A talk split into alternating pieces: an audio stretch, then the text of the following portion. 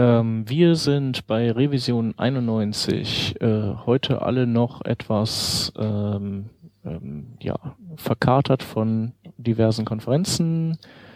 Ähm, der Hans. Hi. Der Rodney. Moin, moin. Und der Shep. Und ja, wir haben eine News und zwar hat das W3C eine neue Plattform ins Leben gerufen, äh, die Webplattform und die ähm, ähn die soll so eine Art Wissens ähm, Sammelwerk sein, ähm, das jeder bearbeiten darf, das unter ähm, äh, dass das auch offen, das auch quasi Open Source mäßig von anderen genutzt werden kann und das so ein bisschen vergleichbar ist mit dem Mozilla Developers Network oder dem äh, Web Standards Curriculum, das früher mal bei Opera war. Und ja, die haben jetzt auch nochmal ein eigenes da lanciert ähm, und äh, jeder ist eingeladen, sein Wissen da zu verewigen, damit andere Webentwickler dann das Leben leichter haben, wenn sie mit bestimmten Dingen rumentwickeln. Jo, ähm, Themen haben wir im Grunde genommen zwei, weil wir waren halt, wie gesagt, viel unterwegs auf Konferenzen und da kann man dann, da kriegt man dann nicht so viel mit.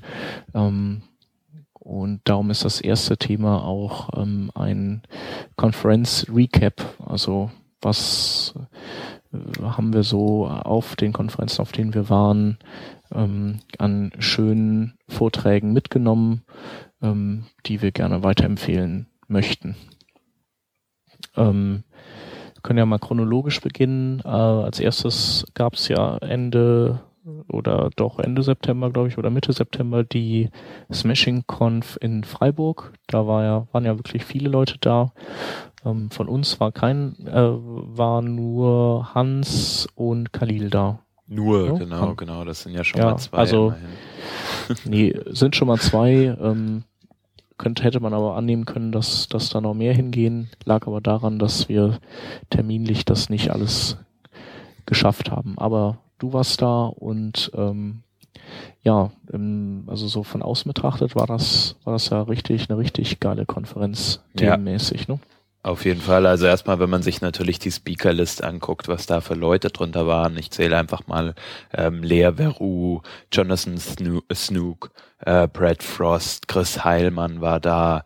Ähm, weiß nicht, es waren es waren echt viele Leute da, bei denen man gesagt hat, so wow, krass, die aus dem Web ähm, Jeremy Keith, so Leute, die halt auch schon seit Anfang der Zeit dabei sind, sage ich mal, aber dann halt auch Leute, die vielleicht jetzt gerade so am Kommen sind oder jetzt seit zwei Jahren around sind, sag ich mal, so Jake Archibald ähm, zum Beispiel war auch da ähm, oder Rachel Andrews, die halt über das Content Management ähm, an sich gesprochen hat und was eigentlich der Fehler zum Beispiel im, äh, mit äh, herkömmlichen CMS äh, ist, ähm, was so der generelle Tenor eigentlich war bei der ganzen Konferenz, war so, wir müssen uns auf Mobile fokussieren. Also wirklich, ich glaube, jeder, äh, der gesprochen hat, hatte irgendeine Referenz ähm, zum Thema Mobile, beziehungsweise äh, responsive Web ist es ja, äh, nicht Mobile, ähm, in seinem Talk und hat gesagt, wie wichtig es ist, dass wir uns ähm, auf dies, auf das Web einstellen und dass wir nicht einfach sagen, wir machen eine Desktop-Variante oder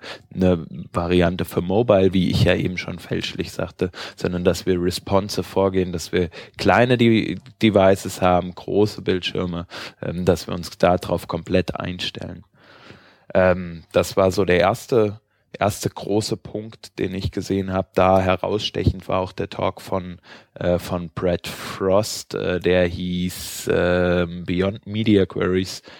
Anatomy of an Adaptive Web Design, wo er halt äh, auf die verschiedensten Punkte des Web Designs, äh, des, des ähm, Responsive Web Designs eingegangen ist, ist Brad Frost für auch bekannt.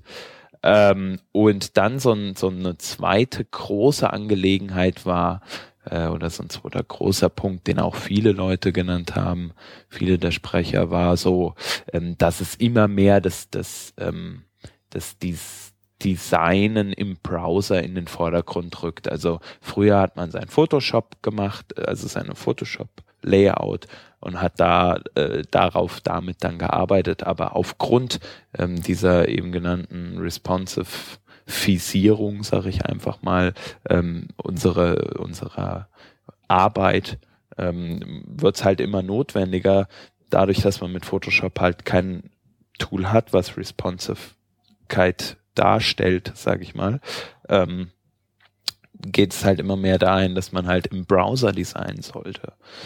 Da haben verschiedene Leute äh, Sachen aufgezeigt, wie man das machen kann. Zum Beispiel Stephen Hay hat auch über Style Guides gesprochen, wie man halt zum Beispiel responsive seine seine Elemente einfach definieren kann, wie sie, äh, wie sie, wie man sie darstellen kann und dann entsprechend auf seine verschiedenen Devices auch überträgt, ähm, durch einen Online-Style-Guide zum Beispiel. Äh, ja, das war so, waren so die, die großen Punkte. Ähm, es gab dann noch zwei so solide Vorträge zum, zum CSS, sag ich mal. Äh, also wie baut man sein CSS auf? Ich war äh, dann auch im Workshop äh, von Jonathan Snook, ähm, der halt sich ja mit Smacks beschäftigt, ähm, sein, seiner Version von, von äh, ja, sag ich mal, gut geschriebenem CSS. Ähm, und auch Nicole Sullivan war da, die über OOCSS gesprochen hat. Und auch da sieht man, ähm, dass mehr Struktur in, in, den, in den Code kommen soll in, den, in der nächsten Zeit, weil man sich halt immer oder das versucht man zumindest mit den Webentwicklern zu besprechen sozusagen, weil man halt immer mehr mit, mit groß skalierbaren ähm, Applikationen zu tun hat oder Webseiten, die sich zumindest auf verschiedene Devices anpassen müssen. Ja, und das, das war die Smashing Conf eigentlich. Mhm. Und was waren so deine Top 3 Vorträge, die dir, die in deinem Kopf so hängen geblieben sind, die dir am besten gefallen haben? Ja, also, also Brad Frost auf jeden Fall. Ne? Genau, genau. Also das konnte man ja generell hören, dass äh, Brad Frost Vortrag eigentlich ein super Ding war, fand ich persönlich auch. Äh, war echt der beste Vortrag auf der Konferenz, meiner Meinung ähm, nach. Der war ja sogar witziger als Jake Archibald, habe ich ge gelesen und das will ja einiges heißen. Äh, ja gut, das war eine Stelle. Also Jake Archibald ist halt schon immer so, ein, so eine Nummer. Ne? Also ja. weiß nicht, ob es wichtig, witziger war, würde ich jetzt nicht unbedingt sagen, aber es war auf jeden Fall entertaining. Ähm, er hat sich zum Beispiel auf der Bühne dann eine Brezel den Mund gestopft, während die Mobile-Webseite halt geladen hat, so und danach dann weitergesprochen. Muss man sich auch erstmal trauen, mitten in seinem eigenen Vortrag. Ähm, äh, also das war auf jeden Fall einer meiner meiner Lieblingsvorträge. Ein anderer war dann auch äh, von Paul Boak, der so ein bisschen drüber gesprochen hat, wie sollte man eigentlich mit seinen Kunden umgehen. Äh, man spricht ja immer so von, von User-Centric äh, Webdesign, also sprich, man sollte eine Webseite so bauen, dass sie für den Benutzer der Webseite optimal ist eigentlich.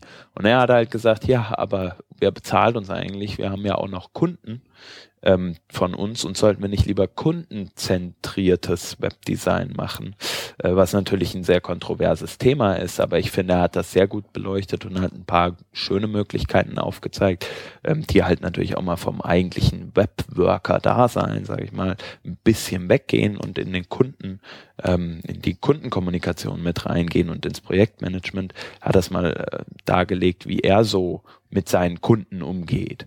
Und das fand ich schon, fand ich schon auch einen sehr guten Vortrag. Und er ist auch ein äh, cooler Kerl, der auch ähm, so ja, ähm, die Sache auch richtig rüberbringt, finde ich. Also der, dem die Leute auch zuhören.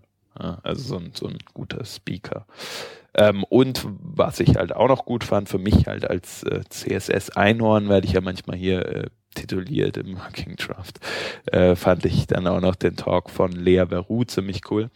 Ähm, die hat halt einfach aufgebaut auf dem, was sie letztes Jahr zum Beispiel auf der Frontiers als Talk gegeben hat, äh, zehn Geheimnisse von von, äh, von, von CSS, die man noch nicht unbedingt kennt.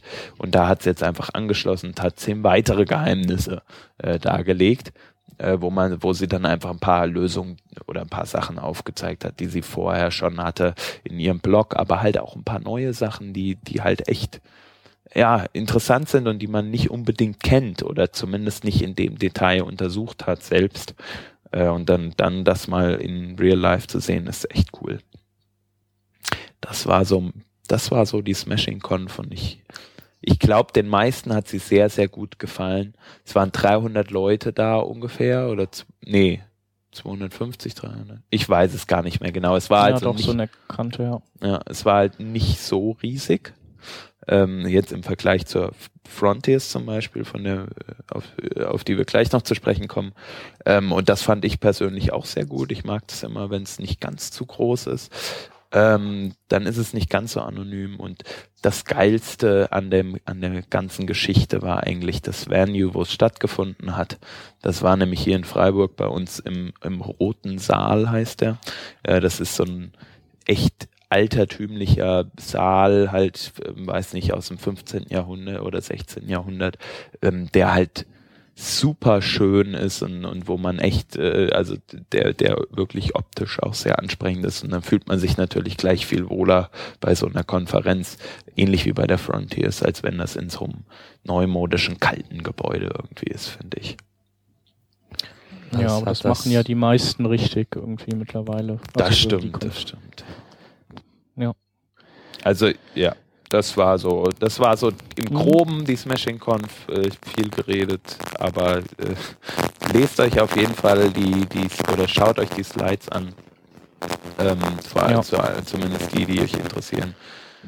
Jo, Okay. und genau, ich denke, da gehen wir dann auch mal über zur nächsten Konferenz. Ne?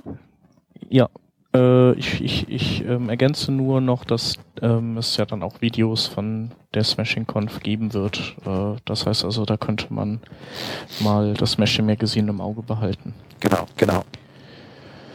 Ähm, ja, dann, äh, genau, wir waren nicht bei der Smashing Conf, der Rodney und ich, weil wir waren äh, kurz ein paar Tage vorher in Bologna bei der From the Front. Da hatten wir uns schon vorher Karten geholt und irgendwie dachten wir uns, nee, Italien, Sonne und das ziehen wir jetzt durch. Das canceln wir nicht.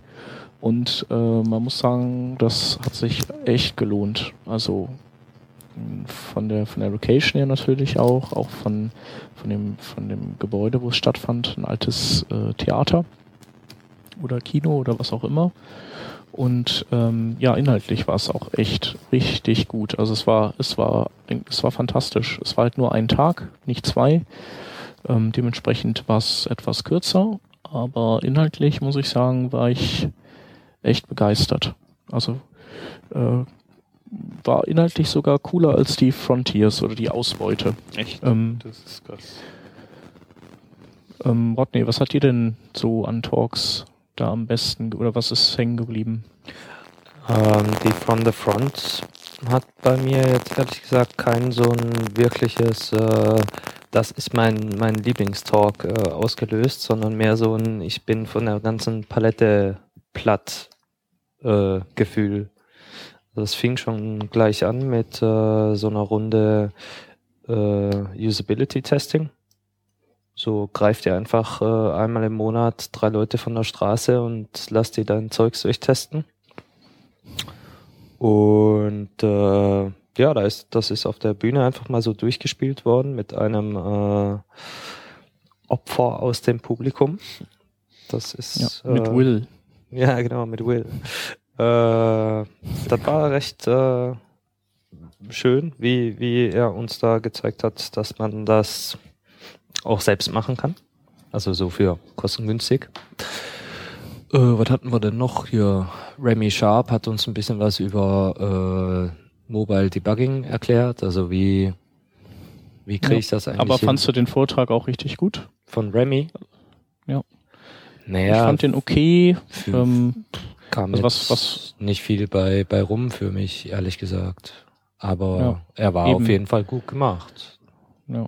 Und Leute, Also welchen ich, du, ich nicht super inspirierend fand, war den von Aral Balkan, also den die Eröffnungskeynote. mh, das war eigentlich der Abschluss. Oder? Nee, Abschluss, genau, Der richtig. Abschluss. Also Closing Keynote. äh, die, die From the Front war übrigens auch nach der äh, Smashing Conf, nur mal so, um da Echt, war die nach der Smashing Conf? Zeitgefühl Ich weiß es schon gar nicht mehr. In, in Reihe zu bringen. Nee, Aral war ganz am Schluss, äh, hat so ein bisschen über äh, User Experience erzählt. Äh, wer schon mal so ein äh, eine Keynote von Steve Jobs gesehen hat, der kann sich in etwa ausmalen, wie ein Aral Balkan auf der Bühne wirkt, nämlich exakt so. Ja. Super gut gemacht. Also inhaltlich hat man jetzt nicht so wirklich viel Neues gelernt, aber man, man hat sich dann doch motiviert gefühlt, äh, es besser zu tun als bisher. Mhm. Ja. Auch bei uns hat der Snook ein bisschen, Jonathan Snook, ein bisschen was über Smacks erzählt. Jake Archibald hat über den Application Cache gesprochen. Der ist nämlich so ein das, kleiner Das war auch eher so ein, ja, wir müssen ja auch gar nicht alle Vorträge durchgehen, sondern quasi nur die, die uns am besten gefallen haben. Also den fand ich zum Beispiel, der hat mir auch ziemlich gut gefallen. Ja. Der war dann irgendwann zwar ein bisschen sehr vollgestopft mit, mit Infos. Ja. Ich erinnere Aber mich, das, das war bei uns auf der Smashing Conf auch so, da war er auch am Start und äh, als er dann dieses Schaubild gezeigt hat, ne, da, ähm, am Ende dann war es. Ja, genau. Wir hatten ja auch, das Lustige ist ja in Italien können die alle kein Englisch, das heißt wir hatten, wir hatten simultanen Übersetzer hinten im Studio, also im Theater sitzen und 80 Prozent der Italiener hatten einen Knopf im Ohr und äh, als er dann anfing, dieses Schaubild zu erklären, da sind die fast ohnmächtig vom Stuhl gefallen bei der Geschwindigkeit, äh, mit der sie mithalten mussten. Also ich glaube, die mussten dann mit so einem Defibrillator danach wieder beackert werden. Also mir hat noch gefallen PPK. Das war so wirklich was, wo man was mitnehmen konnte. A pixel is not a pixel. Moment. Das heißt, a, pi a pixel is not a pixel. Ja, genau. Kannst du das bitte richtig aussprechen? Dann hat er ja auch auf der Frontiers gehalten. Den fand ich echt cool. Also Jake Archibald auf jeden Fall auch, weil, weil das technisch sehr aufwendig ist, was, was er da ähm, via den Application Cache eben ähm, umzirkeln musste und das eben von den Erfahrungswerten zu profitieren, fand ich auch sehr gut und das war auch super witzig. Ähm, und dann fand ich auch eigentlich ziemlich gut ähm, den Blaine Cook mit Inventing the New World. Das war so ein ruhiger Vortrag, aber der, wo es so um sich vielleicht so ums Gedankenmachen geht, wie designt man Dinge und das fand ich mal so total schön. Ja. Genau. Also ähm, ich würde da nächstes Jahr auch wieder hingehen zur From the Front. Vor allem, weil es auch echt nicht so teuer ist. Schön günstiger Flug. Ähm, Bologna ist jetzt auch nicht so mega teuer. Und die Konferenz ist der totale Schnappi für 55 Euro. Also Early Bird, aber trotzdem. Ja, aber selbst das normale Ticket hat ja 150 Euro gekostet. Das ist ja eigentlich quasi nichts. Also für unsere Verhältnisse. Für den ja. Italiener scheint das wohl eher teuer zu sein. Also da kamen wohl auch Beschwerden. Äh, warum macht ihr das so teuer? Das kann sich ja keiner leisten. Ähm, für uns ist es halt irgendwie nichts. Ja, die haben halt keine Konferenzkultur genau. da und dementsprechend auch natürlich keine, keine Vergleiche, so nach dem Motto, äh, die Konferenz hat auch so viel gekostet, dann passt das auch oder so. Ja, genau. Man kann sich ja ganz gut selbst auch ausrechnen, so ein bisschen, wenn man mal grob Mathematik äh, äh betreibt in seinem Kopf. Dass man nicht ja. unbedingt das, die ganze Geschichte dafür 50 Euro raushauen kann. Also. Ja. Ja, aber, ja, aber also, das scheint bei den Italienern nicht so, nicht so, die, ja. ich meine, ja. Schade, aber ähm, also schade, dass, dass die da noch nicht auf den Trichter gekommen sind, aber gut, dass der Luca das organisiert und der das auch weiter durchzieht, weil ich denke, das ähm, tut, tut denen gut und wir freuen uns auch einfach darüber. Hm. Genau, und dann waren wir jetzt äh, Anfang letzter Woche ähm, ähm, bei der Create the Web in London, eine Eintagesveranstaltung, die, wo es nur um Adobe-Produkte ging. Ähm, die war aber auch gar nicht schlecht, ne? Die war eigentlich ziemlich cool. Und wenn wir das drumherum mal weglassen und gleich auf die Konferenz zu sprechen kommen, äh, hat Adobe ein bisschen was erklärt, was sie denn kürzlich zum Web beigetragen haben. Also hier so mit CSS-Filter und äh, äh, wie heißen die? Shader. Und so Sachen Ja, und Compositing und Blending und äh, CSS genau. Regions und, und äh, Exclusions. Exclusions. und da schreiben die nicht nur die Spezifikation für, nein, sie implementieren auch gleich das Zeug in WebKit, also geben da ordentlich Gas, um die Basis auch zu schaffen, Flash irgendwann äh, ersetzen zu können, weil da hapert es ja noch so ein bisschen. Ja. Genau. Hans, welches Tool von, also äh, letztlich drehte sich ja einiges ähm, um oder fast alles um diese neue Adobe Edge äh, äh, Tool-Reihe, die, die ja, m- wo die ja einen anderen Ansatz verfolgen, dass sie halt sagen, okay, wir entwickeln agil, wir entwickeln äh, mehr oder minder open sourceig und transparent und wir, wir machen auch kleine Tools, die sich um ein Problem kümmern und keine Monster-Tools, die sich um alles kümmern wollen. Und aus dieser Adobe Edge ähm, Reihe, das ist da ein Tool, das dir besonders gut gefallen hat? Also was ich mir jetzt als erstes gleich runtergeladen habe, war ähm, also war Adobe ins, äh, Edge Code heißt es jetzt, glaube ich. Ne? Ähm, das ist Mhm. praktisch nochmal so ein Aufsatz auf Brackets. Brackets ist ein Open Source ähm, ähm, äh, na, Editor, den man halt verwenden kann, um HTML, CSS, JavaScript zu schreiben, der genau in diesen Sprachen auch geschrieben ist. Ähm, ich hatte mir Brackets mal kurz angeguckt und habe jetzt nochmal dieses, äh, dieses, diese installierbare App ähm, da mit dem Edge Code halt runtergeladen ähm, und das finde ich cool. Also das werde ich mir auch weiterhin angucken und werde da immer mal nebenher ein bisschen äh, auch mitarbeiten und hoffentlich irgendwann äh, wird es mal soweit sein, dass es, dass es alles kann, was man braucht. Ähm, das ist auf jeden Fall das, das Tool, was ich jetzt so mitgenommen habe als erstes. Ansonsten was gefiel, was ist, was gefiel dir daran so gut, dass du es sofort dir angeguckt hast? Ich kann, ich kann die Source verändern. Äh, Ich kann machen, was ich will damit. Wie ich eben sagte, es ist geschrieben in HTML, CSS und JavaScript. Das heißt, es sind Mhm. genau die Sprachen, die wir ähm, normalerweise, mit denen wir normalerweise zu tun haben. Und wenn mir was nicht passt, dann passe ich es halt selbstständig einfach an. Ich möchte aber Ja. trotzdem noch sagen, also ähm, dass, dass ich sag mal, das Tool, was mir am meisten im Hinterkopf geblieben ist, ist eigentlich das Reflow. Adobe Edge Reflow, das ist ein, ein Tool, was ähm, äh, auf genau das Problem abzielt, was ich eben bei der Smashing Conf ähm, Geschichte schon angesprochen hatte, nämlich wie designen wir responsive? Also mit Photoshop haben wir immer das Problem, wir haben eine vorgegebene gegebene Größe für unsere für unser Canvas, auf dem wir arbeiten oder den, auf dem der Designer arbeitet.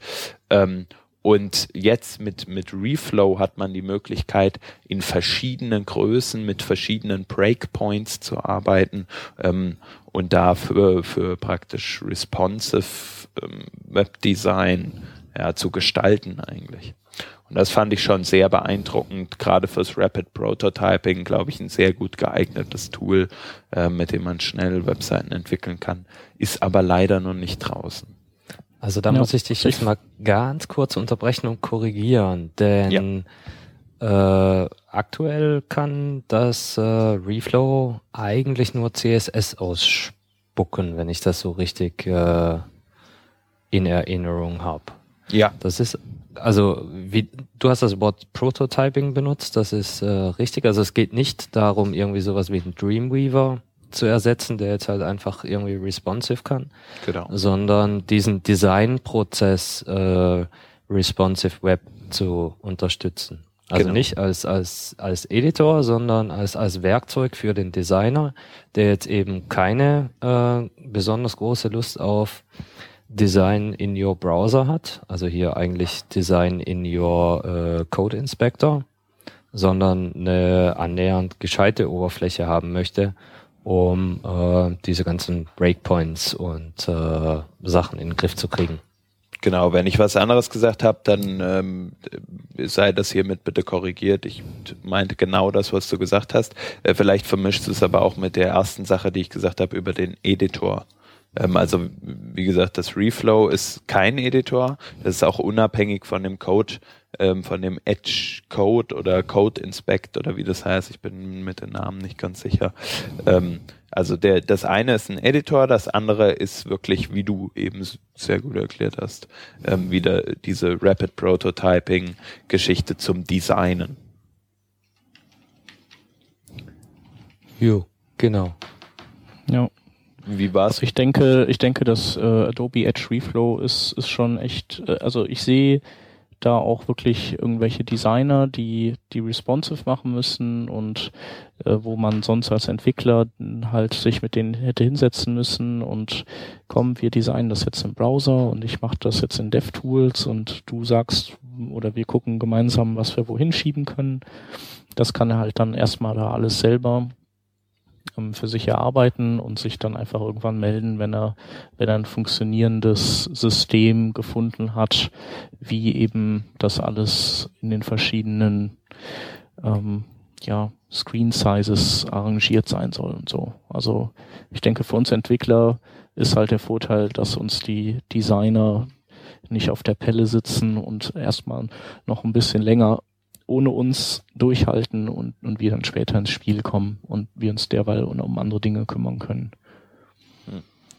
Genau. Was war so bei dir als, als Hauptmerkmal oder als Lieblingstool hängen geblieben, Shep? Mm, also ich glaube, ich fand das Reflow eigentlich auch am besten. Einfach, ähm, weil weil es halt diese solche Tools ähm, braucht und sie es sie einfach nicht gibt bisher, weil es ja auch sehr schwierig ist. Ähm, ich, ich bin auch noch nicht so ganz sicher, dass, dass das alles easy geht mit dem Reflow. Das, wir haben es ja noch nicht ausprobiert und das war natürlich eine, ähm, eine, eine Präsentation und die wird natürlich so präsentiert, dass, dass da alles irgendwie tiptop ist und toll. Ähm, ich denke, das ist einfach äh, also man, man kann das gar nicht vermeiden, dass bestimmte Dinge auch Schwierigkeiten bereiten ähm, in so einem visuellen Editor. Ähm, ich sag zum Beispiel mal, wenn, wenn du eine Source Code Reihenfolge hast und der, äh, du hast, du hast die Sachen irgendwie angeordnet und dann machst du einen neuen Breakpoint und schiebst was ganz woanders hin, wo man eigentlich die Source Code Reihenfolge für ändern müsste, damit das überhaupt funktioniert oder mit absoluter Positionierung arbeiten müsste. Ähm, so Sachen halt, wie, wie das Tool mit sowas umgeht. Ähm, keine Ahnung, müsste man sich angucken. Aber ich finde es auf jeden Fall gut, dass es das gibt und ähm, dass sich vielleicht Designer daran gewöhnen, noch mehr daran gewöhnen, dadurch, äh, dass es keine ähm, ja, DIN A4-Seite mehr gibt, auf, für die man designt und dass es dann äh, das ist dann sozusagen die Designvorlage für alles. Ja.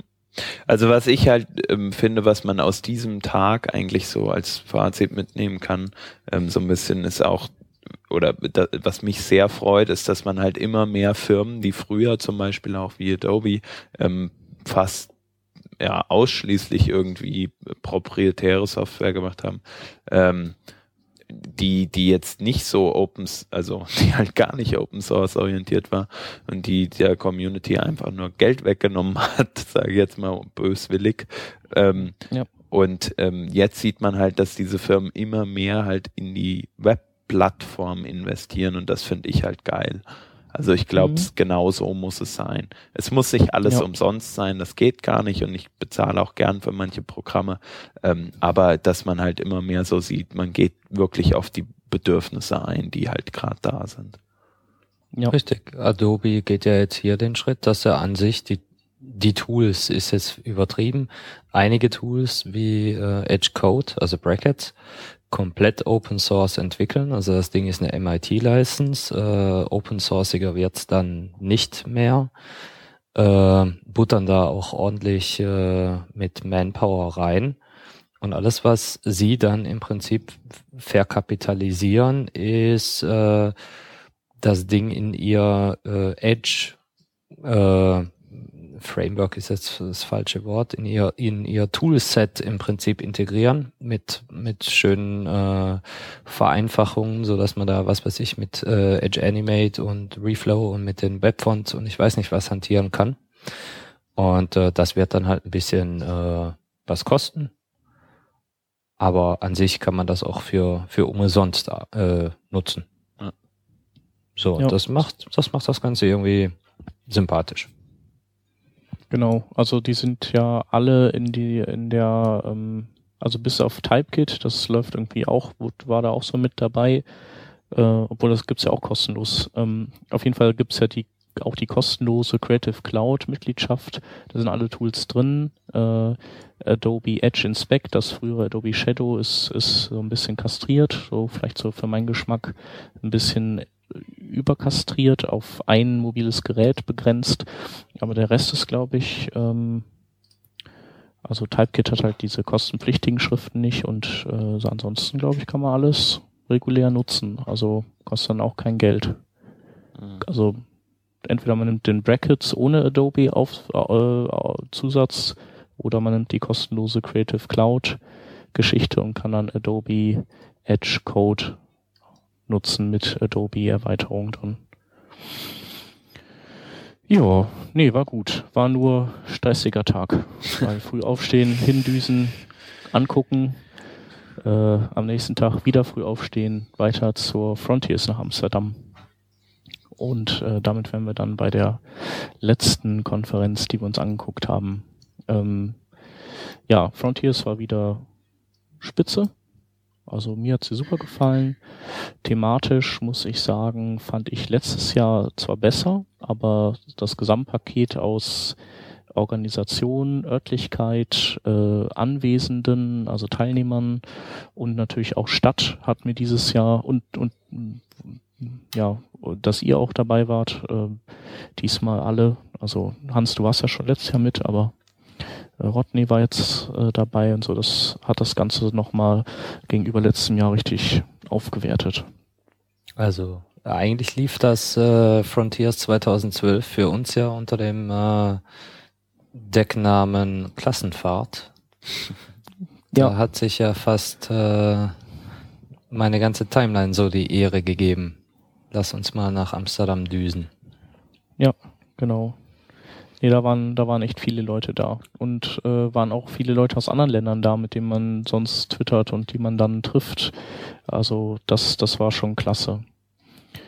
Ja, äh, vortragsmäßig ähm, war es halt so okay. Ähm, ähm, da gab es jetzt äh, nicht so viele Vorträge, trotz zweier Tage, die so richtig äh, geknallt haben. Ähm, aber ähm, was war so euer Lieblingsvortrag dieser zwei Tage? Der vom Rodney eigentlich. Man muss ja, dazu ach, sagen, ja, ähm, wir haben, wir haben äh, vier von uns sogar, vier von dieser Clique, Clique Klassenfahrt, sage ich jetzt einfach mal.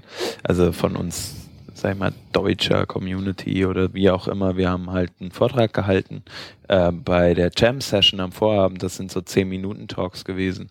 Äh, und der Rodney hat über ähm, über das den Aufbau von APIs äh, im JavaScript gesprochen. Ähm, und da äh, kommt auch hoffentlich bald wesentlich mehr, weil das ist echt, das hat mir sehr gut gefallen. Ähm, das war auch echt super. Ja. Und das muss man sagen, obwohl der Rodney sich in London am Abend noch mit Cocktails weggecrashed hat. Psst. Ey. Und ich war ja sehr skeptisch, aber dann hat er echt einen super guten Vortrag hingelegt. Ja. Das weiß ja. doch keiner. Psst, psst, psst. Sind auch auf Video aufgezeichnet alle. Also nicht oh die, nicht der Abend davor, hm. sondern halt Erinnere mich nicht dran. Ja, ja äh, hier von wegen äh, Danke und so, ne? Äh, der ja, der gerne, gerne. Äh, Hans hat aber auch gesprochen. Ja, Hans hat auch gesprochen. Hans hat auch super gemacht, auf jeden Fall. Hat richtig, also äh, hat Bock gemacht. Auch ein paar äh, so ein paar Lacher auf seiner Seite gehabt. Also nicht, weil er irgendwas äh, vercheckt hat, sondern einfach, weil er es äh, cool rübergebracht hat. Genau, dann hat man Anselm noch, der hat seine Responsive Images vorgestellt, auch äh, ohne Fehl und Tadel. Und dann, ja, dann hat man noch den Mark, der hat was nicht Technisches gemacht, der Mark Hinse, der Made My Day, den hatten wir ja auch schon ein paar Mal hier. Und äh, der, das hat auch Spaß gemacht. Der hat erstmal am Anfang alle zur Ordnung gerufen. Da wollten die den schon einstellen, da als äh, Moderator. Nee, und das war super. Ja. Klasse. Also die Jam Session ist super. Wer zur Frontiers geht, darf auf gar keinen Fall die Jam Session verpassen. Ja. Also die also, ist genial. Ich setze noch einen drauf. Wer zur Frontiers geht, der sollte sich äh, die Jam Session nicht nur als äh, Rezipient geben, sondern äh, wenn er dann äh, Wünsche hat, mal irgendwie auf einer Bühne zu stehen, dann ist die Jam-Session wirklich das, das Beste, was dir passieren kann. Das ist in einer Kneipe, jeder trinkt Bier, alles ist gemütlich, äh, die Leute hören zu, also es ist nicht irgendwie total lärmig oder so. Die Leute wollen dir zuhören, die haben Spaß dabei. Aber dadurch, dass alle ein bisschen Bier trinken, ist das alles total relaxed und äh, es stehen eigentlich nur Leute auf der Bühne, die, ja, sagen wir mal, keine professionellen Speaker sind. Das heißt, äh, da wird auch nicht gleich jeder gelüncht. Ja, ja sowieso nicht. Nee, stimmt. Genau so ist es. Also muss man jetzt mal so ein bisschen Werbung für machen. Wir brauchen mehr Jam Sessions, glaube ich. Ja, das wäre geil, ja. Wäre ich auf jeden Fall dafür. Und ansonsten, äh, was waren eure Lieblingstalks jetzt von der Hauptfrontiers? War ja schon deine Frage eben, äh, Shep. Wie war es ja. bei dir? Also meine drei Top-Talks waren also äh, ohne feste Reihenfolge. Das ist der Marcin Witchery, der die Google Doodles, das Making-of der Google Doodles erklärt hat. Äh, ähm, also das war klasse, es war inhaltlich klasse, weil es, weil die Google Doodles einfach so toll waren und auch die Technik, die, die dahinter steckt und auch die Liebe zum Detail so klasse war. Also vor allem seine Technik war ja auch geil, ne? Er hat ja im IE6 präsentiert, das muss man mal dazu sagen. Oder verchecke ja, ich so das gerade? Genau. Nee, du vercheckst gerade. Also er hat, er hat uns verarscht. Ah, okay. Also er hat, ja, aber ähm, nee, das, das war schon, ähm, hat uns einmal verarscht, das war ganz cool. Ah, da war ich, ähm, zu, war ich noch zu sein, müde für. Sein MacBook mal runtergeworfen zwischendurch. Ah, ja, genau. Lief aber trotzdem weiter. Ähm, dann fand ich super, super klasse auch den äh, Phil Hawksworth, I Can Smell You CMS. Der hat einfach mal gesagt, ähm, oder der hat, der hat einfach gesagt, was, was er an Enterprise CMS scheiße findet und ähm, ja, das ging natürlich runter wie, ähm, wie Honig. Sagt man das? Weiß nicht. Auf jeden Öl. Fall hat es uns gefallen weil es auch sehr witzig war und stimmte. Und der plädierte eben für kleine ähm, CMS wie, wie Purge oder ähm, ähm, was gibt's noch hier? Kirby wäre theoretisch auch so eins, das kannte er nur noch nicht. Ähm, ja, also man soll nicht so Enterprise CMS nehmen, weil sie letztendlich aus seiner Sicht auch nichts besser können. Also der Preis ist nicht gerechtfertigt. Das ist alles Augenwischerei. Und der dritte Vortrag, der mir auch sehr gut gefallen hat, ähm, ist, äh, war, war halt sehr solide, aber irgendwie gut. Das ist der von dem JW-Player ähm, Macher The State of HTML5 Video. Also der, der bringt auch immer wieder so Blogposts raus mit diesem äh, Titel, wo er sagt so, was ist Stand der Dinge, was kann man mit HTML5 Video alles so anstellen. Mittlerweile, also nicht nur mit Video selbst, sondern auch mit dem Track-Element, mit Untertiteln und was auch immer. Und ähm, das Ganze eben jetzt mal in Vortragsform. Also da habe ich auch noch mal das ein oder andere gelernt, ähm, weil das nicht so Dinge sind, die man dauernd vor Augen hat. Ja, und bei euch? Ja, ich fand den David DeSandro ganz äh, gut, also nicht lustig, sondern gut insofern, als dass er mehr oder weniger erklärt hat, wie er aus äh, Open Source äh, ein bisschen Kapital schlägt. Also als, als Trade-off oder als Gegenleistung eigentlich dafür, dass er da so viel Zeit reinhängt, er auch ein bisschen Geld dafür rausbekommt, was so weit geht, dass er äh, nur noch 80 Prozent bei seinem eigentlichen Arbeitgeber arbeitet, denn 20 Prozent gehen bei ihm für ähm, Open Source Projekte drauf. Und da ist das nur irgendwie äh, fair, dass diese Open Source Geschichten dann auch 20 bis 25 Prozent seines Einkommens äh, tatsächlich ausmachen. Und da hat Ernst so erklärt, wie das funktionieren könnte oder für ihn funktioniert. So. Äh, ganz lustig fand ich auch noch Alex Gall oder Grawl. Der hat äh, ungefähr so schnell gesprochen, wie Speedy Gonzales rennen kann. Das hat wirklich niemand verstanden abartig. Der, der Kerl war so nervös. Äh, da war vorbei. Super interessantes Thema an sich. Ähm, hat über äh, Visualisierung gesprochen, also arbeitet beim, beim Guardian in der, nennen wir erstmal Statistikabteilung äh, und hat uns versucht, da ein paar Tools und Ansätze näher zu bringen. Ja. Bei dem Versuch blieb also, es dann allerdings auch, denn äh, von einem einstündigen Slot hat er ganze 15 Minuten gesprochen. Und den Rest der Zeit hat äh, Christian Heilmann dann versucht, die Situation irgendwie zu retten und den Jungen ein bisschen runterzubringen und durch Fragen in der äh, Question and Answers, äh, in der QA-Runde aufzulockern. Ja. Wo dann doch noch was durchkommen kam an Infos. Ja. Ja, ich hatte noch als so ein bisschen, was ich, was so ein bisschen unter einem Deckmantel gut war, ähm, und zwar Rebecca Murphys Talk.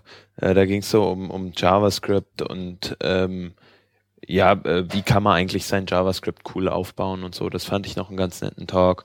Äh, es war allerdings auch sehr schwer, sie zu verstehen, weil sie so ein bisschen genuschelt hat. Manchmal hatte ich das Gefühl, sie wäre vielleicht betrunken gewesen oder so. Ähm, aber das will ich ihr jetzt mal hier nicht unterstellen. Ja, vielleicht hatte die auch Jetlag. Also ich meine, das kann auch das sehr kann, gut da, sein. Das bist auch manchmal ähnlich drauf. Du fandest, du fandest ja. den jetzt gut?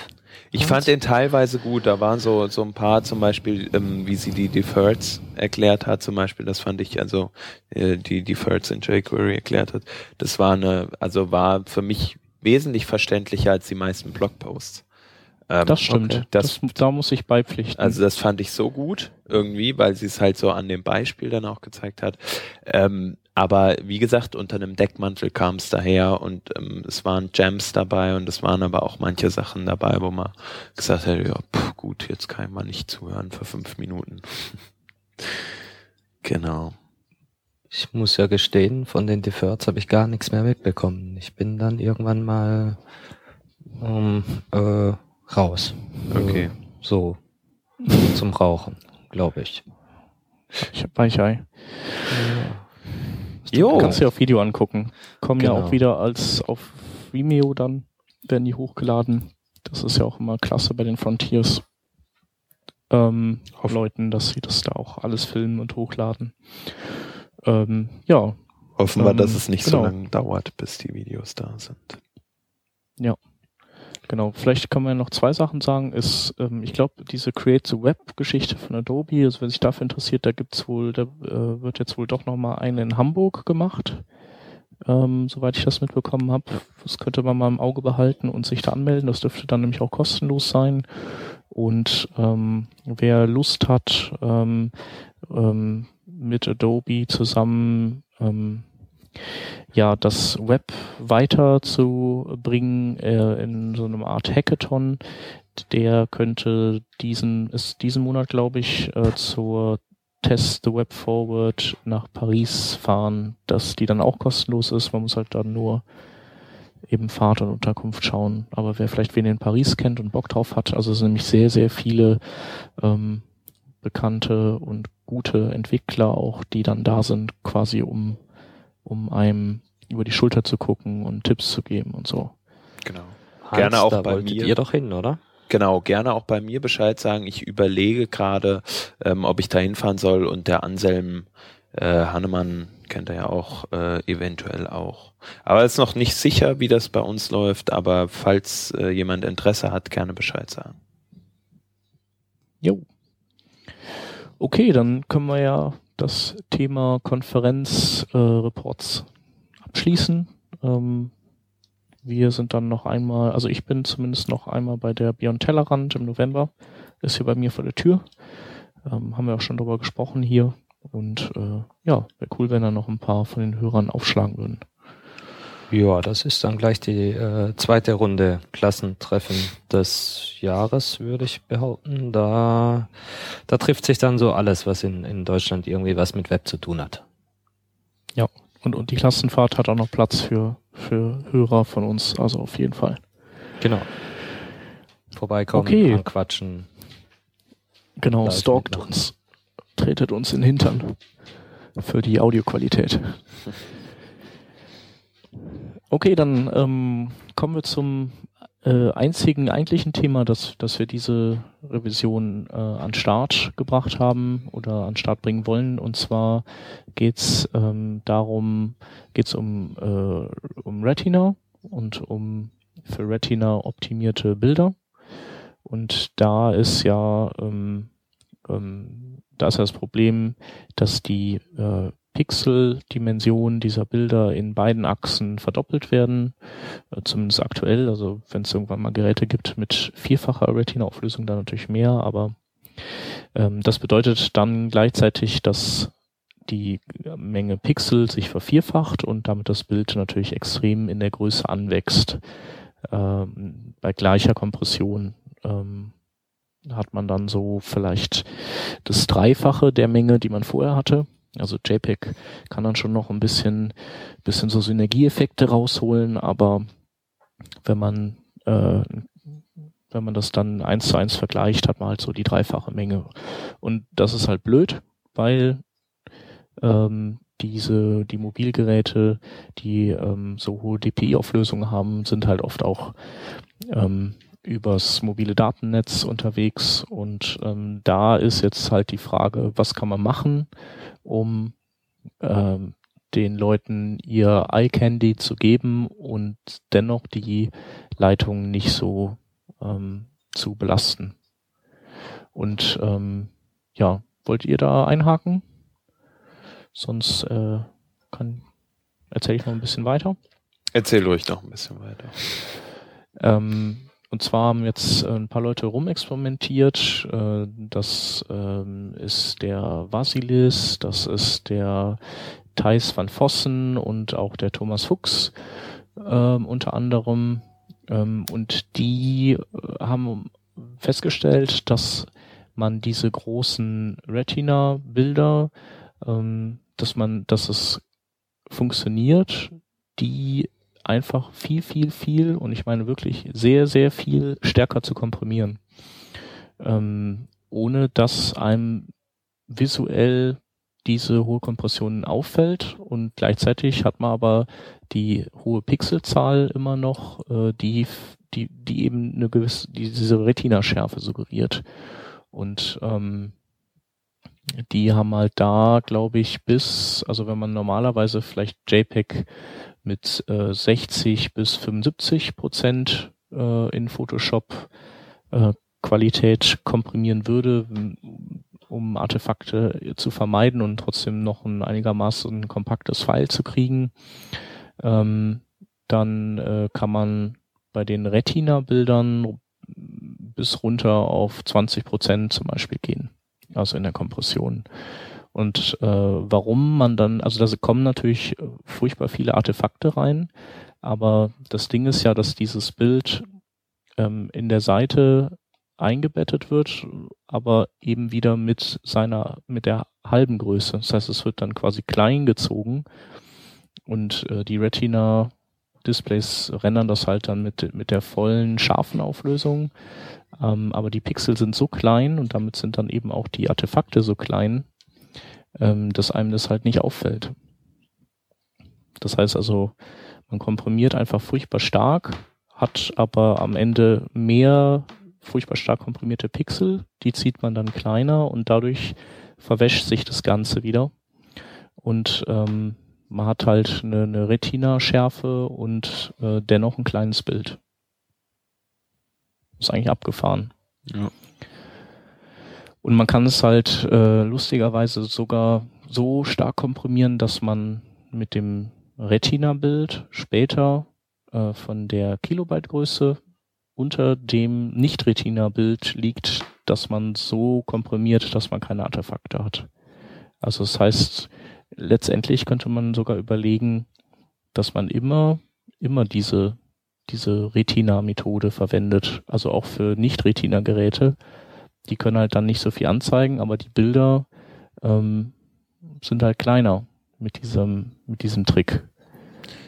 Was mich mal interessieren würde, inwiefern die da äh, spezielle weitere Optimierungen äh, vorgenommen haben. Sprich, haben die jetzt ähm, spezielle Bereiche in diesem, in diesen Bildern halt äh, gesagt, hier, hier soll es besonders äh, gut gerendert werden oder soll besonders gut nicht komprimiert werden, sage ich jetzt einfach mal, äh, weil man muss halt sagen, die Details bei so einer krassen Komprimierung, dass sie noch so gut äh, zu erkennen sind. Zum Beispiel sieht man hier äh, auf einem Bild ein Auge mit den Wimpern und die einzelnen Wimpern und auch das, äh, die Augenbrauen sind gut zu erkennen.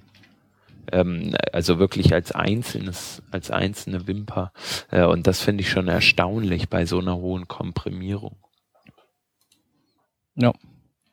Ähm, ja, also wie gesagt, die, das, das ganze Bild ist, ist dann eben bei dieser hohen Kompression voll von diesen Moskito-Artefakten, ja. ähm, die aber jeweils für sich genommen nur ein Pixel groß sind. Und wenn du das Bild halt nimmst und dann auf die Hälfte klein drückst, so wie das wie das ja bei so Retina-Sachen auch der Fall ist, dann verwäscht sich dieses, ähm, verwaschen sich halt die Artefakte, aber nicht die Details. Ja, ja ich also, habe das, das Prinzip verstanden, aber ich finde es halt trotzdem sehr erstaunlich und ich frage mich, ob erstaunlich zum, ist es auf jeden Fall. Zum Beispiel diese, ähm, die die Wimpern halt extra nochmal hervorgehoben wurden und gesagt wurde, ja okay, hier jetzt äh, sparen, aber zum Beispiel die Haut außenrum, die halt doch sehr gleichförmig ist, sage ich mal, ähm, dass man die dann halt äh, zum Beispiel für, also noch schlechter als diese 31 ähm, äh, oder Nee, das geht ja nicht. Ah, das geht nicht. Du kannst, nee, du kannst nicht äh, irgendwelche einzelnen äh, selektiven Bereiche stärker komprimieren als andere. Stimmt, also ich glaube, du kannst nun wenn man was bei PNG kannst du das. Ja, wenn man was zum Beispiel in den Vordergrund hebt, zum Beispiel sagt, ähm, man macht äh, nur einen Teil nicht blurry und den äh, Rest des Bildes mhm. blurry, kann man dadurch das nicht auch verbessern? Genau. Also die, die so weich gezeichnete Sachen, ja. also blurry Geschichten, die, diese, die kommen halt dem, dem JPEG-Kompressor immer sehr entgegen. Also wenn man jetzt so ein, so ein Foto von einer Person hat und den Hintergrund ein bisschen unscharf macht, dann kann man das JPEG schon echt deutlich ähm, kleiner bekommen, ja. weil dann die wirklich scharfen Bereiche nur noch das Gesicht von dem Menschen sind. Aber ähm, ja, also selbst wenn die das jetzt hier gemacht hätten, die haben, haben ja das normale Bild und das Retina-Bild sind ja identisch nebeneinander. Also auch da haben sie dieses, die Unschärfe dann, dann äh, im Hintergrund oder so. Das heißt, dieser 1 zu 1 Vergleich ist auf jeden Fall schon in Ordnung so. Ja, das stimmt natürlich. Ähm, ja. Die vergleichen dann nicht Äpfel mit Birnen oder so. Und sie haben es sogar für, für Logos mal ausprobiert, also für ähm, ähm, ja, für so Schriften und plakative Geschichten, Sachen, wo man jetzt eigentlich eher PNG nehmen würde oder so. Und selbst da funktioniert das mit dem JPEG, also wo man sagen würde, äh, da müsste es ja furchtbar viele Artefakte geben. Ähm, aber dem ist nicht so. Ja. Und ähm, es gibt dann noch den, äh, für PNGs äh, gibt es einen ähnlichen Trick, den hatte ich noch gelesen im Rahmen der Diskussion über diese Sachen, dass man da einfach äh, die Farbanzahl weiter reduziert, als man das normalerweise tun würde und dann eben auch durch das wieder kleiner ziehen, äh, diese, dass, dass sich das wieder verschleift, also man das gar nicht mehr mitbekommt. Das wird dann, also auch da gibt es einen ähnlichen Trick. Äh, wow, sau interessant. Hatte ich vorher, sowas hatte ich vorher irgendwie noch nie gesehen. Das ist echt. Ja. Das ist ein guter Trick. Genau. Ja. Genau. Und ähm, dann dieser Vasilis, der, der hat zum Beispiel jetzt noch die, das, die Erfahrung zusätzlich gemacht, dass er nicht, äh, dass seine Retina-Bilder auch bei anderthalbfacher Auflösung noch äh, sehr scharf erscheinen. Also man für Retina-Devices, die die zweifache Menge Pixel haben, nicht zwangsläufig auch die doppelte Pixelzahl nehmen muss. Also die anderthalbfache Pixelzahl reicht auch schon, um, um so diese, den, den, ja, diese Schärfe zu gewinnen, ähm, ähm, spürbar zu machen und äh, man spart halt dann einfach nochmal ein bisschen an ähm, Volumen. Ja, genau. Und ich denke mal, das ist eigentlich eine ganz gute, gute generelle Lösung, ähm, diese diese Ladezeitengeschichte, die durch Retina äh, oder diese Ladezeitenfrage, die Retina aufgeworfen hat, ähm, zu negieren.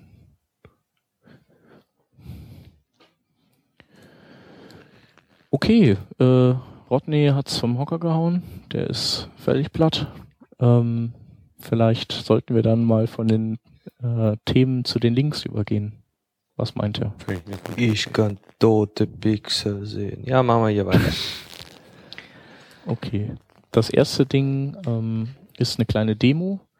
Da hat jemand ähm, an das Scroll-Event ähm, äh, geknüpft, dass oben, dass er oben die URL mit Hilfe der History API austauscht und ähm, es geht da, also in seinem Beispiel ist es eine lange Seite mit Tweets und jeder Tweet hat eine eindeutige ID und beim Runterscrollen tauscht er eben oben die URL ähm, immer aus, dass dann die, die ID des aktuell angescrollten Tweets eben da drin steht. Und wenn man dann die Seite über einen Link verlässt und wieder zurückkommt, dann ähm, springt die halt genau an diesen Tweet zurück. Das war halt ganz cool. Und ähm, das funktioniert ja normalerweise auch, äh, wenn man zurückspringt und nicht äh, oben war, dass dann der Browser wieder wohin scrollt, wo man vorher war. Aber ähm, das funktioniert auch dann, wenn in der Zwischenzeit eben weitere Tweets hinzugekommen sind. Also da würde der Browser normalerweise immer die gleiche Distanz von oben runter scrollen, aber ähm, hier ähm, scrollte er dann eben so weit, wie jetzt der Tweet eben noch weiter runtergewandert ist oder so. Das ist halt eine ganz coole Idee gewesen. Okay, Rodney. Ja, da gibt's so ein kleines Tool, das nennt sich Modest Maps. Das ist so eine kleine JavaScript-API, die auf die Kartendaten von mapbox.com äh, zugreift und ein relativ simples äh, ja, äh, eine Karten-API im Prinzip zur Verfügung stellt, was ohne UI-Elemente daherkommt. Wer mit äh, Karten spielen will, die sind jetzt hier in dem Demo zwar äh, in Graustufen, schwarz-weiß, ähm, der möchte sich dann mal die Mapbox-Geschichten, in dem Fall Modest Maps, anschauen, um seine eigenen Map-UIs zu bauen. In der JavaScript-Welt können wir seit neuestem Excel-Dateien öffnen. Also nicht diese alten XLS, sondern diese neuen XLSX, weil das ist ja so ein verkapptes XML. Das kann man ja lesen. Und da gibt's jetzt xlsx.js, mit dem äh, Excel-Dateien nicht nur gelesen, sondern auch geschrieben werden können. Das heißt, man kann hier so, so ein, äh, eine HTML-Tabelle in ein Excel überführen und zum Download anbieten. Ist das nicht super? In der Welt von HTML5 ist das so ein bisschen undurchsichtig. Wir haben da viel zu viele APIs und in einem, Magaz äh, in einem Magazin, in einem Artikel im NetMagazine versucht man uns gerade etwas äh, Licht ins Dunkel zu bringen und äh, die einzelnen Bäume aus dem Wald der HTML5 APIs äh, ja nicht zu fällen, freizustellen. Genau. Super. Lach nicht so. Entschuldigung. Ja. Und dann haben wir auch gleich den nächsten. Wieder mal JavaScript. Wer hätte es gedacht? Uh, Don't initialize all the things ist ein Artikel, der uns erklären will, dass wir nicht gleich alles in jQuery Ready laden sollen, sondern äh, ja, später. Zum Beispiel erst dann, wenn jemand ein Textelement fokussiert oder mit der Maus irgendwo drüber fährt. Wer sich um Performance, gerade wenn er, wenn, wenn die Seite lädt, kümmert, der möchte sich diesen Artikel doch mal angucken. Jo. Nächster Link heißt Master of the Nth Child ähm, und äh, ja äh, erklärt, ähm, wie Nth Child funktioniert. Das ist aber Das geht ja noch, ähm, erklärt aber auch ähm, sehr komplexe Kombinationen von Nth Child und, und eben unter anderem auch ähm, mehrfache Kombinationen von Nth Child äh, zusammen, mit denen man dann ähm, ja komplexe Auswahlen ähm, von Elementsammlungen machen kann in CSS. Ein bisschen so, wie das Lea Veru ähm, bei ihrem letzten Frontiers Talk gezeigt hatte. Jupp. Und als nächstes haben wir einen, eine JavaScript Library, die als ähm, Internationalisierungstool für JavaScript Applications dienen kann oder soll. Ähm, das ist, äh, die heißt Jet ähm, JED geschrieben und die ist entwickelt vom Alex Sexton, den man ja zum Beispiel auch schon von JS kennt oder der auch beim Modernizer mitmacht. Und ähm, diese, dieses, dieses, diese, J, äh, diese äh, Library bringt relativ viele Funktionen mit, mit denen man das normale Übersetzen von Worten ähm, ja sehr einfach übernehmen kann. Also stellt man sich vor, man möchte seine App von Englisch nach Deutsch übersetzen, dann gibt's ja nicht nur Unterschiede in den Worten, sondern halt auch im Satzbau. Ähm, und der Satzbau kann zum Beispiel ganz einfach dann äh, ja ähm, über verschiedene Funktionen dargestellt werden. Man kann Sachen in das Plural übersetzen, äh, man kann ja alles Mögliche, was man halt so braucht, ähm, wenn man braucht, wenn man äh, mit, mit Übersetzungen arbeitet. Dafür diese Bibliothek. Ähm, dann haben wir eine Seite aufgegabelt, die spaßeshalber alle existenten HTML-Meta-Tags listet, ähm, gruppiert nach verschiedenen, ja, oder in verschiedenen Gruppen zum Beispiel alle IE, proprietären IE, Meta-Tags sind in einer Gruppe drin. Und ähm, ja, ist eine ziemlich lange Liste. Äh, die werden da jetzt nicht, äh, nicht weiter erklärt, aber ähm, man kann halt einfach mal die Liste zum Anlass nehmen, mal nachzugucken, was so, wofür die so stehen und äh, macht dann da den einen oder anderen Fund. Ähm, und wenn es auch nur ein Fund so für, ah, cool, wusste ich noch nicht und äh, so ein Fun Fact ist quasi. Und das letzte Ding, das wir haben, ist eine SAS Mix-Ins Library. Bourbon heißt die. Und äh, so ein bisschen vergleichen kann man die vom, von dem, was die an Mix-Ins anbietet, mit Kompass. Ähm, aber Kompass ist ja ein eigenes äh, Ruby Gem, das heißt, also, das ist ein richtiges Programm und kein, sind keine Mixins und ähm, das sind wirkliche Mixins, äh, die dann eben einiges machen, was Kompass auch macht, aber eben viele Sachen sind auch drin, die es in Kompass nicht gibt. Äh, und umgekehrt. Und ähm, da ist, denke ich, das ein oder andere Schöne dabei.